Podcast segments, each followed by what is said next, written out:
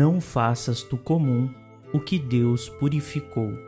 Atos capítulo 10, versículo 15.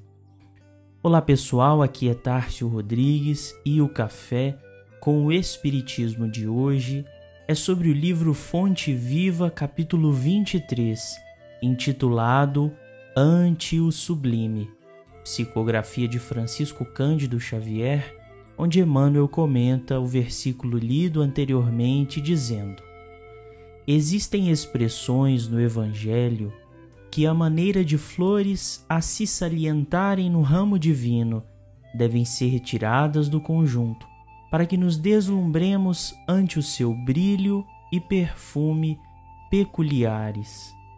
A voz celeste que se dirige a Simão Pedro nos Atos abrange horizontes muito mais vastos que o problema individual do apóstolo. O homem comum está rodeado de glórias na terra, entretanto, considera-se num campo de vulgaridades, incapaz de valorizar as riquezas que o cercam. Cego diante do espetáculo soberbo da vida que lhe emoldura o desenvolvimento, tripudia sobre as preciosidades do mundo, sem meditar no paciente esforço dos séculos que a sabedoria infinita utilizou no aperfeiçoamento e na seleção dos valores que o rodeiam.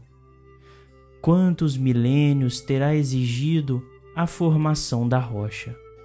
Quantos ingredientes se harmonizam na elaboração de um simples raio de sol? Quantos óbices foram vencidos para que a flor se materializasse.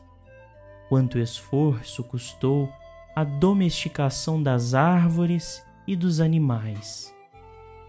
Quantos séculos terá empregado a paciência do céu na estruturação complexa da máquina orgânica em que o espírito encarnado se manifesta. A razão é luz gradativa diante do sublime. A vulgaridade e a incoerência tão presentes nas nossas ações, considerando a grande liberdade que temos ao nosso dispor para errar no mundo. E por isso, enumeramos todo o mal que fora possível anotar ao longo da história humana. Em esforço censitário, contamos os genocídios, as enfermidades, os desastres pandêmicos, cunhando no passado a nossa própria dispersão do caminho reto que conduz a Deus. Ainda assim, seguem as leis naturais e nossa própria consciência, imaculados no seu mecanismo de progressos incessantes. Seja onde estivermos ou quem formos, do anjo ao mais recalcitrante dos espíritos, Estamos imersos na perfeição de Deus, cercados pelos elementos indisfarçáveis da Sua presença, seja na natureza simples ou no amigo que nos segue os passos, na mãe diligente ou no pai prestimoso. Tudo nos favorece a paz e a felicidade. Guardemos no imo de nossas consciências e corações um ponto de referência e convergência para a nossa caminhada, compreendendo que o mundo e nós mesmos somos obras divinas, de pureza, perfeição, e a visão do mais alto naturalmente se descerrará para o sublime diante de nós.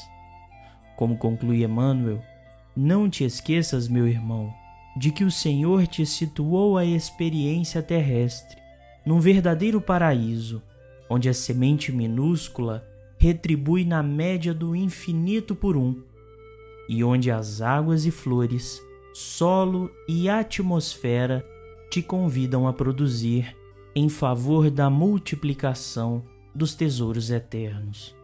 Cada dia, louva o Senhor que te agraciou com as oportunidades valiosas e com os dons divinos. Pensa estuda, trabalha e serve. Não suponhas comum o que Deus purificou e engrandeceu.